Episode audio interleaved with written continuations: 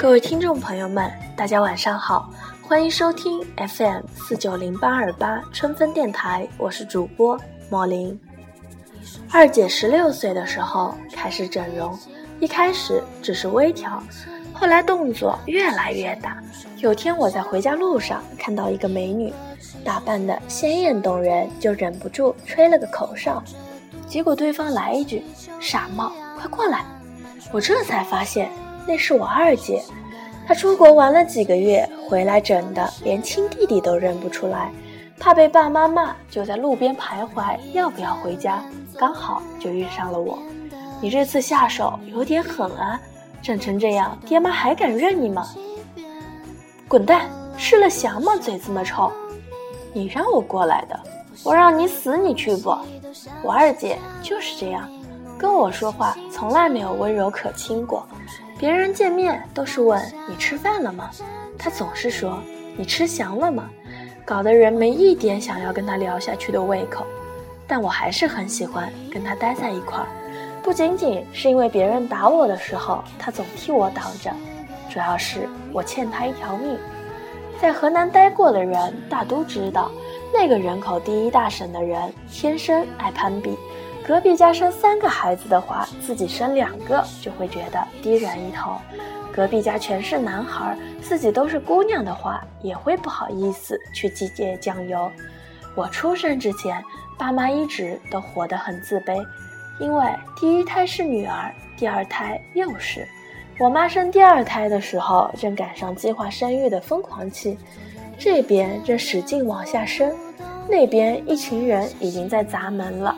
也幸好，当时我爸正在剥兔子皮，计划生育的人砸门进来之后，我爸就往血淋淋的兔子身上一指：“刚生下来就死了，你们要的话就拿走吧。”在死兔子的帮助下，二姐也算来之不易，但爸妈丝毫没有要珍惜她的意思，他们一心想要男孩，生出来一看是女孩，两个人面面相觑。觉得对不住对方，后悔也已经晚了。为了挺胸抬头做人，父母决定再生一胎。因为已经对计划生育的人说了二姐死了，所以一生下来，二姐就被送到了新疆，让外婆暂时养着。伺机送人，新疆人口少，要送人的话还是很方便的。但外婆心软，养到三岁还没舍得送出去。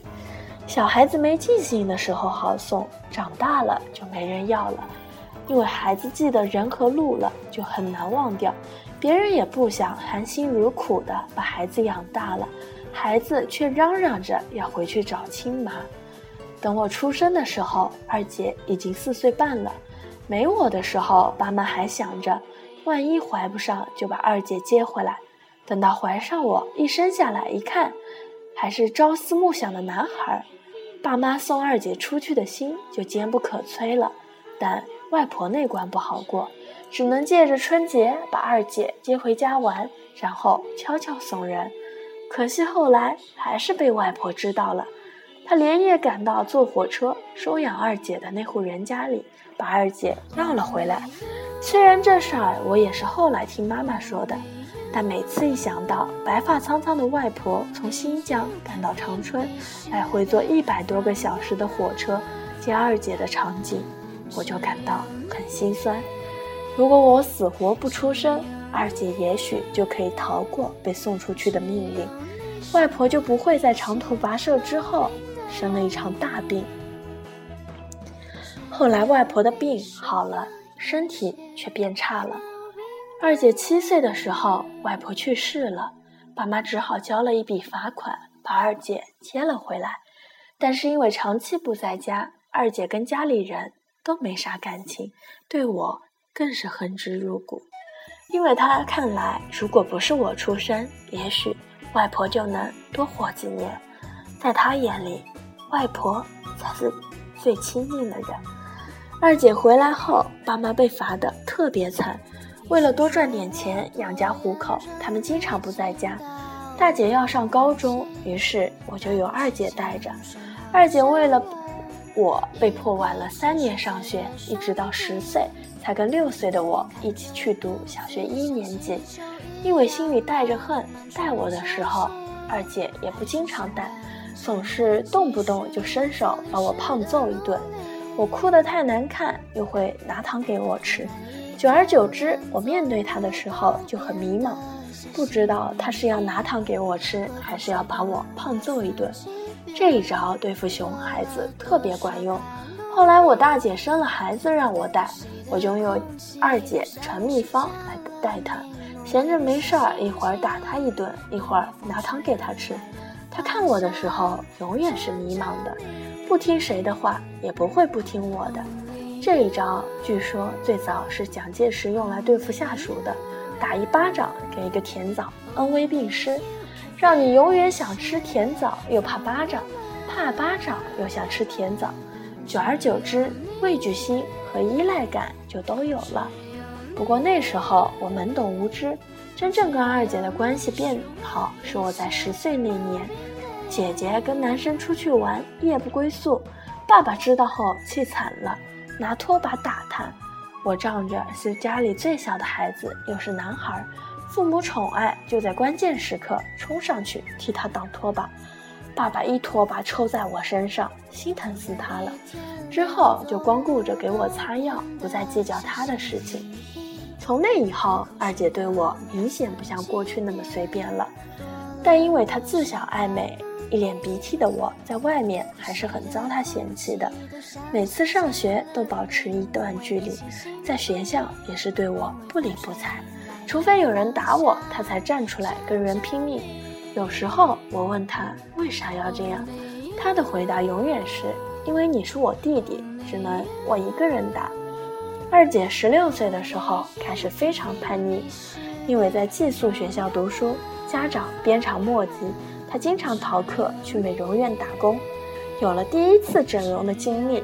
一开始只是动动眼皮，后来把眼睛、耳朵、鼻子、嘴巴整个五官整了一个遍，垫鼻、削下巴、隆胸、抽脂、开眼角，因为五官都是整的，特别不牢靠。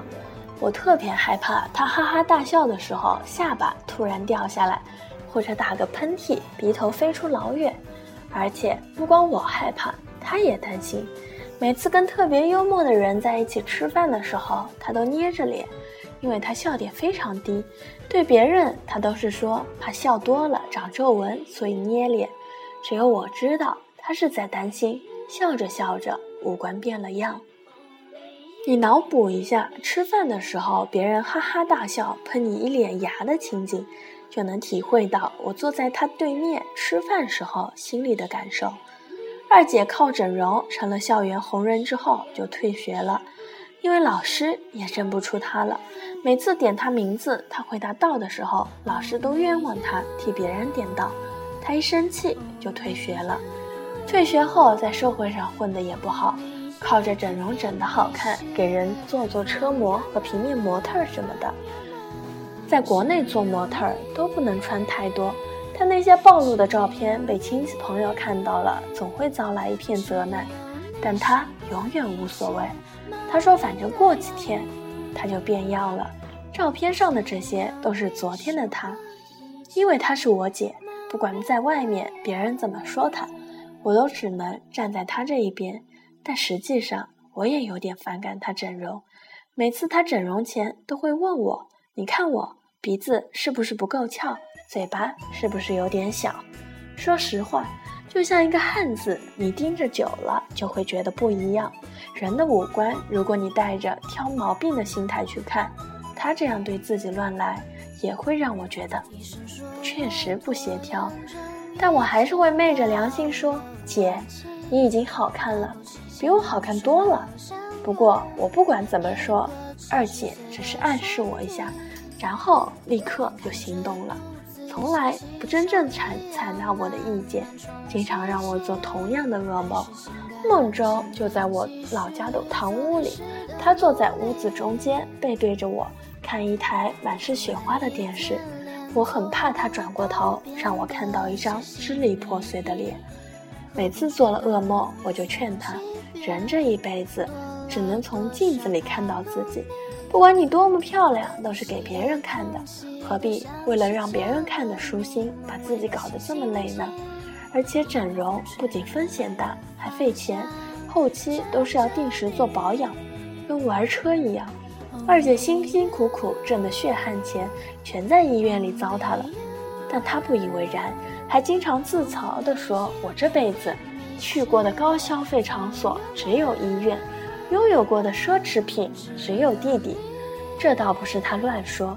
我们长大以后，河南人的觉悟似乎是在一夜之间提高了，大家都不再以生子多少论英雄，甚至生太多还会被邻里鄙视责骂。说他们拖了发展的后腿，因为我改名之前就叫马发展，所以每次他们说到谁谁谁家超生了，拖了发展的后腿的时候，我就不自觉地摸摸自己的腿，摸到裤子和腿部还在，才放下心来。后来我们都离开了河南，到北京、上海这样的大城市生活，渐渐发现这里似乎都是独生子女家庭。跟我们同龄的人也很少有哥哥姐姐、弟弟妹妹的。每次他跟他的姐妹去吃饭，吃到中途都会有人说：“把你弟弟叫来看看吧。”就像在谈论一件稀罕物。其实弟弟这种存在只会花姐姐的钱，帮不上姐姐多大忙。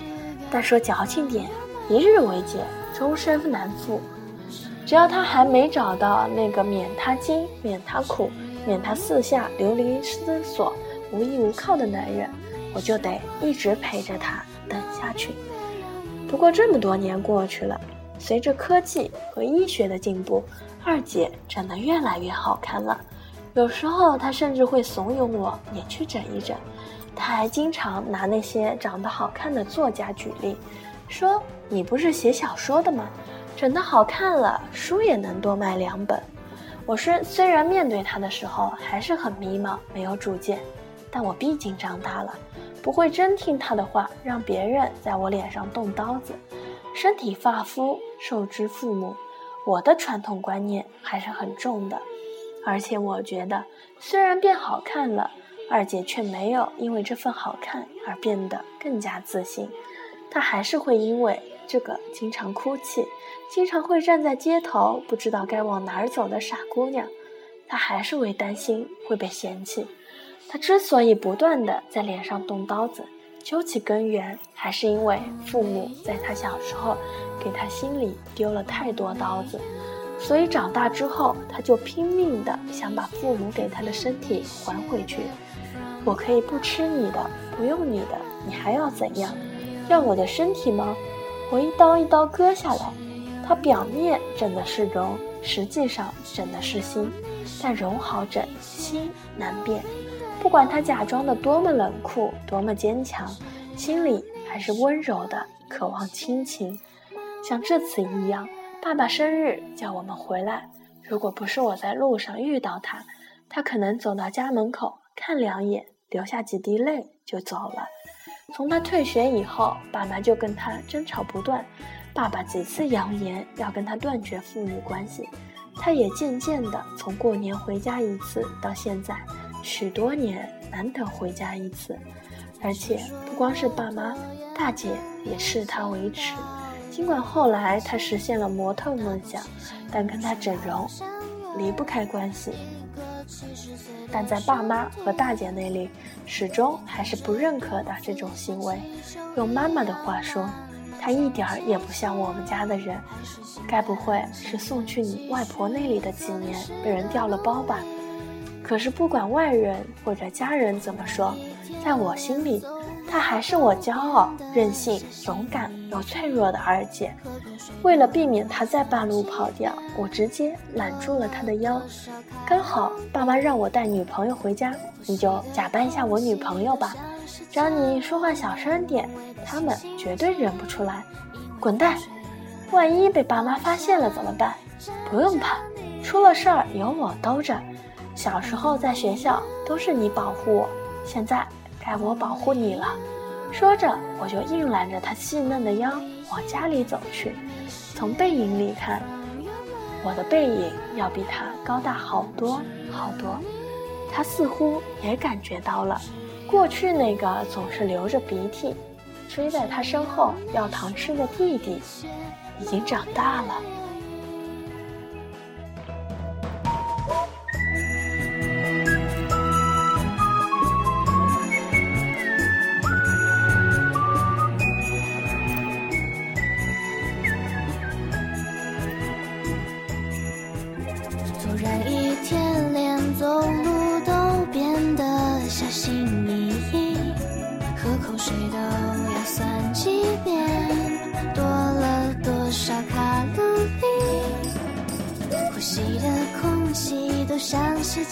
了柠檬味的清新剂，因为风吹来的方向站着你。